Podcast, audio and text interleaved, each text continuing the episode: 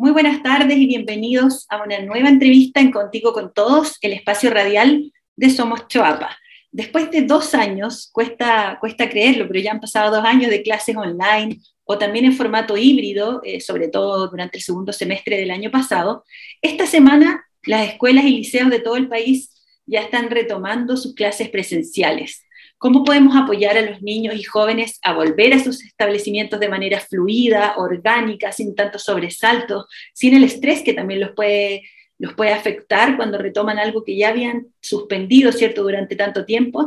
Es, es algo de lo que le vamos a preguntar esta tarde a nuestro entrevistado de hoy. Él es Gavino Cárdenas, psicólogo educacional de la Universidad de La Serena, cuenta con un diplomado en liderazgo social ha colaborado y trabajado en distintos colegios de la región de Coquimbo y actualmente se desempeña en el Colegio Cielos del Valle de La Serena y en la Escuela Especial Conde Marín también de esa ciudad. Paralelo a eso, eh, Gavino también ha trabajado en asesorías psicológicas y evaluaciones a particulares, a empresas de seguridad. Es bien variado el ámbito en el que él ha desarrollado el tema de la psicología. Muy buenas tardes, Gavino. Muchas gracias por acompañarnos.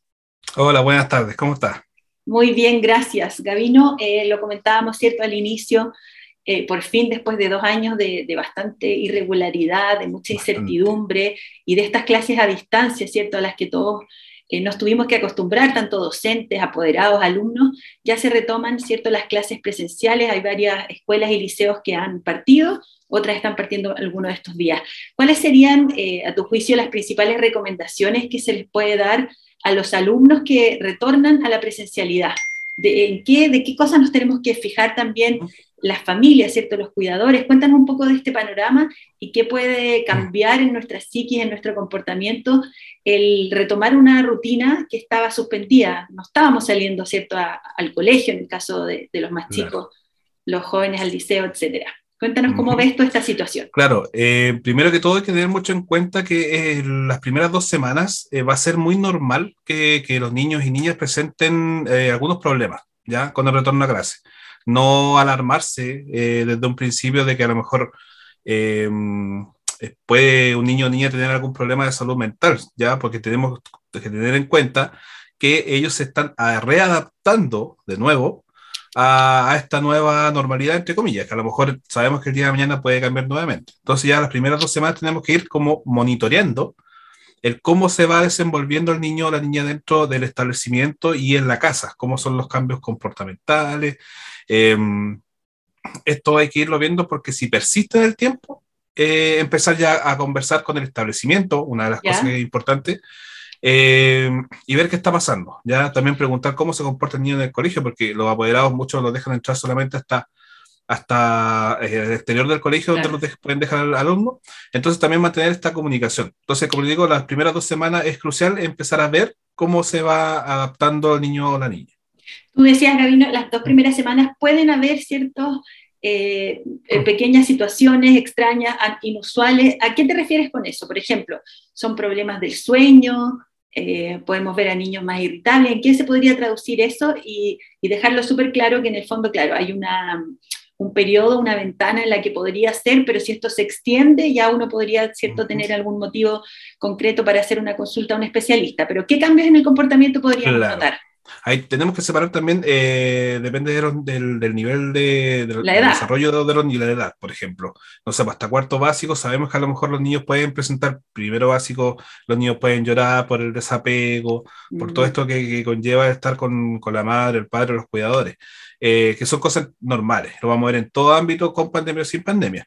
Eh, como digo, cuarto, tercero o cuarto básico ya es si el desapego es, o este sufrimiento por el desapego es mayor, eso tenemos que monitorearlo. Puede que, como digo, las dos semanas sea, sea normal, pero ya si vemos la tercera o cuarta semana que sigue constantemente esto y el nivel, por ejemplo, puede ser un pequeño llorar un poquito, a lo mejor un pequeño sollozo y después se le va pasando, ningún problema. Pero si ya vemos que esto es constante, que a lo mejor tienen que llamar al apoderado de nuevo para que lo venga a buscar, eh, eh, la casa también sufre, a lo mejor antes de ir al colegio, que después ya no quiere ir, ahí tenemos que ir revisando más que todo eso, la ansiedad, o sea, si vemos que llega a la casa comiendo mucho, ya que es, uno de los mismos cambios que vimos cuando nos mandaron a la casa los chiquillos.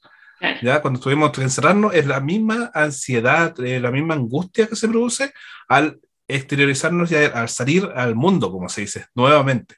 ¿ya? Entonces, es como la, misma sintomatología que podíamos ver anteriormente, que nosotros ya le hemos pasado, ya llevamos dos años con esto, eh, si la vemos ahora es lo mismo, porque es un proceso adaptativo. Entonces, los chiquillos, eh, ¿de qué manera lo, lo hacen notar? Con esto, con llanto, con ansiedad, a lo mejor quieren comer más, a lo mejor también se les quita el apetito, eh, muchos miedos. Entonces, eso es lo que hay que más o menos monitorear y si se vuelve constante, más de dos semanas, como le digo, ya empezar a preocuparse un poco. En ese sentido, eh, Gabino, desde la psicología, ¿es recomendable entonces que tanto los padres, los apoderados, los cuidadores de, de tanto niños como jóvenes eh, generen estos espacios de conversación? Hola, ¿cómo te has sentido? ¿Cómo te sentiste hoy? Eh, ¿Qué es lo que te costó más de adaptarte a la sala de clases? Como el poder generar esa instancia. Eh, te lo digo también porque nosotros que somos de otra generación, muchas veces a uno nadie le preguntaba mucho, digamos, cómo, claro, cómo estuvo, cómo te sentiste. ¿Es bueno generar ese diálogo? Claro, como le decía, es muy importante lo que es la comunicación efectiva, no solamente entre los padres y el establecimiento, sino que también con los mismos niños y niñas. Como usted decía anteriormente, eh, nosotros crecimos con una cultura, se podría decir, de que nosotros no nos preguntaban nada. Nosotros teníamos que hacer y hacer las cosas nomás y como nos mandaban y no nos preguntaban nada. Hoy en día, eh, y aparte, invalidábamos, o sea, antiguamente se invalidaba mucho lo que sentía uno como niño, porque son tonteras o ustedes son niños que se, que se van a preocupar si los mayores tenemos grandes responsabilidades y ustedes no. Ahora lo que tenemos que hacer nosotros es normalizar y validar todas las emociones, tanto las positivas, ya que cuando el niño o la niña están alegres, o las negativas, porque cuando se sienten mal, cuando se sienten angustiados, y darles también la libertad de que ellos se expresen. Muchas, muchos hogares pasa que los, niños y niñas no los dejan expresarse, aún hoy en día. Ya que, que a lo mejor si se enojan ya, y te vas a tu cuarto y no le preguntan por qué está enojado.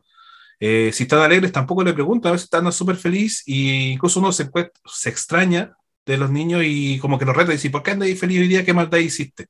Entonces, son, uno va invalidando todo lo que va sintiendo eh, el niño, la niña o el adolescente eh, y esto obviamente es muy malo. Entonces uno tiene que preguntar, comunicarse y escuchar eh, el adulto cometemos mucho ese error también de no escuchar, de solamente hablar y hablar y hablar, y como aconsejar, pero no escuchamos lo que nos quiere decir eh, nuestros hijos. Claro, entonces sí.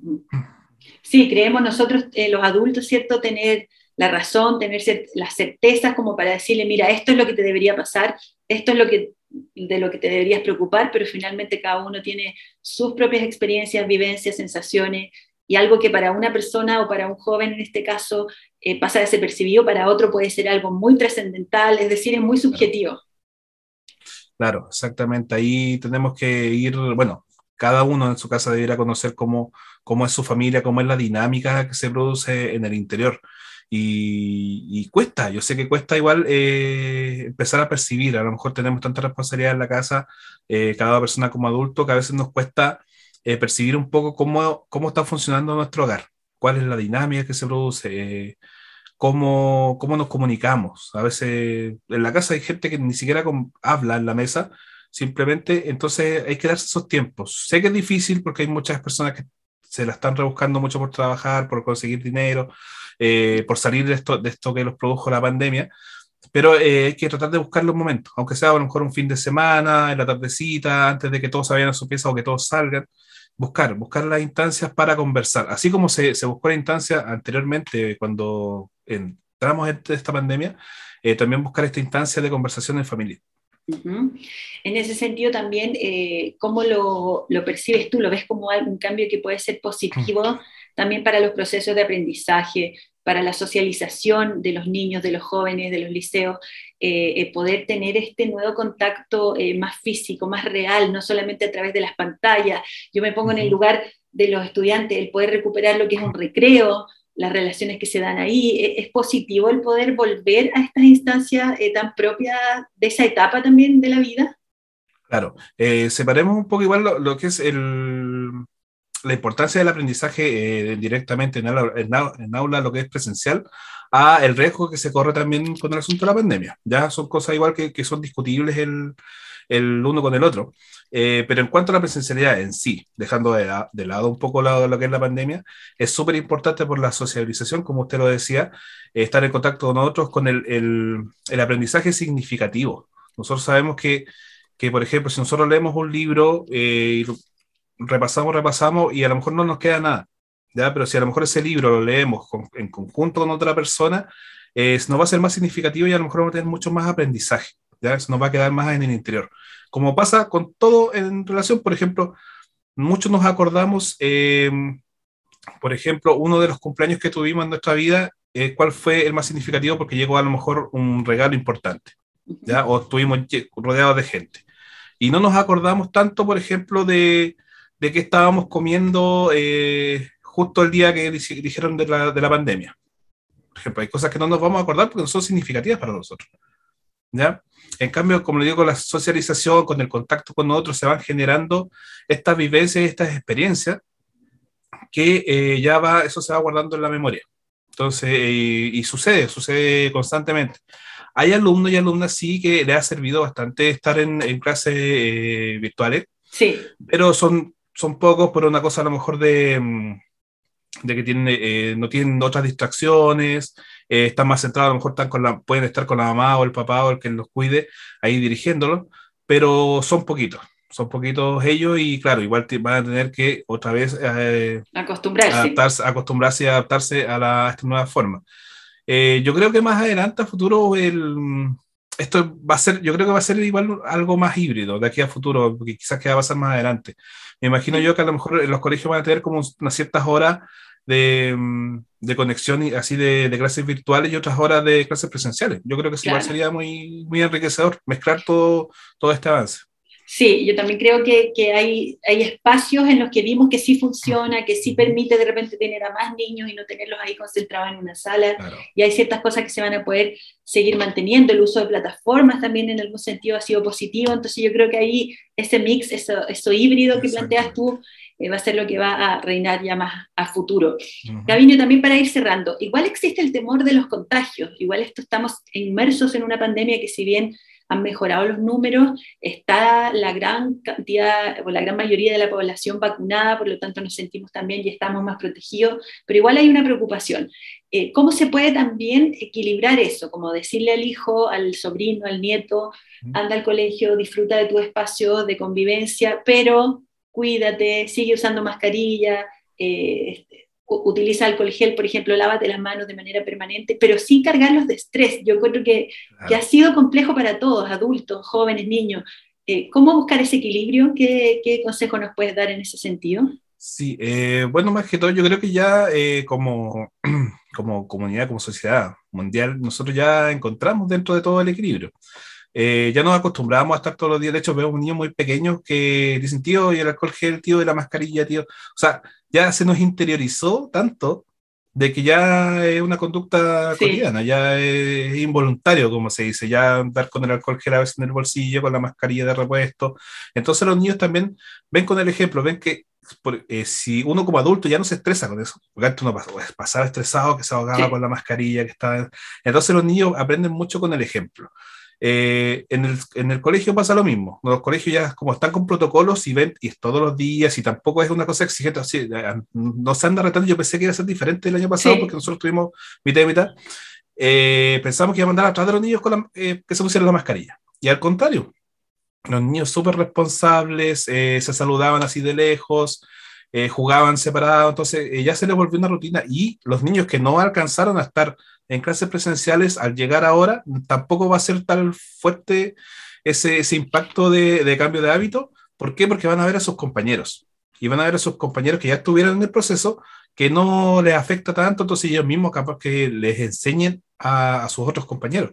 Entonces yo creo que en, en, esta altura yo creo que no va a ser tan de golpe lo que, lo que está pasando en cuanto a las conductas de cuidado. Eh, muchos jóvenes también, o sea, adolescentes también, ellos se cuidan, no tienen ningún problema, saben eh, lo que está pasando, saben que hay personas que, que han muerto por esta, por esta enfermedad. Eh, por lo tanto, está la información, ¿ya? Y como digo, o sea, con lo que vaya saliendo ahora, si es que a lo mejor es, sale otra cepa, nosotros como que ya, ya sabemos qué, qué hacer. Las rutinas ya se formaron y lo que sabemos ahora es que estas rutinas tienen que ir que tienen que ser flexibles porque sabemos que el día de mañana podemos bajar de fase y otra vez tenemos que hacer otra cosa de vuelta y así. Entonces yo creo que ya todos eh, nos hemos acostumbrado a eso. Ya no, no, sí, a pesar que estamos un poco estresados por lo, lo, que lleva a lo mejor el trabajo, el estudio, pero ya no es un estrés tanto como antes. Entonces yo creo que ya va un poco más sobrellevado.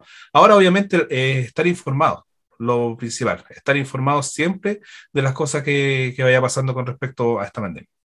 Perfecto, muy cierto, hemos aprendido mucho a ser flexibles mm. y en el sentido de las medidas de prevención muchas veces los adultos somos bastante más porfiados que los niños y que los jóvenes. Así es que, bueno, a seguir cuidándose, Gabino, te agradecemos por, por esta conversación, reforzar entonces ese mensaje para todos los adultos que conviven con niños, con jóvenes que están en su etapa escolar eh, que, que, se den esas instancias de comunicación, de conversación, de cómo se han ido sintiendo, cómo están durmiendo, cómo ha sido el volver a la rutina, porque para todos es un cambio que, como decías tú, así como al principio nos acostumbramos a hacer todo dentro de la casa, ahora ya tenemos que volver a acostumbrarnos a recuperar esos espacios de presencialidad. Muchas gracias entonces, Gavino, psicólogo educacional de la Universidad de La Serena, por esta conversación y seguimos comunicados para seguir tratando temas eh, referentes con la psicología y la educación más adelante. Muchas gracias a ustedes, estimada. Muchas gracias por la entrevista y por estar, tenerme en cuenta. Por supuesto, que estén muy bien. Gracias. Un saludo a todos, que estén muy bien. Hasta luego.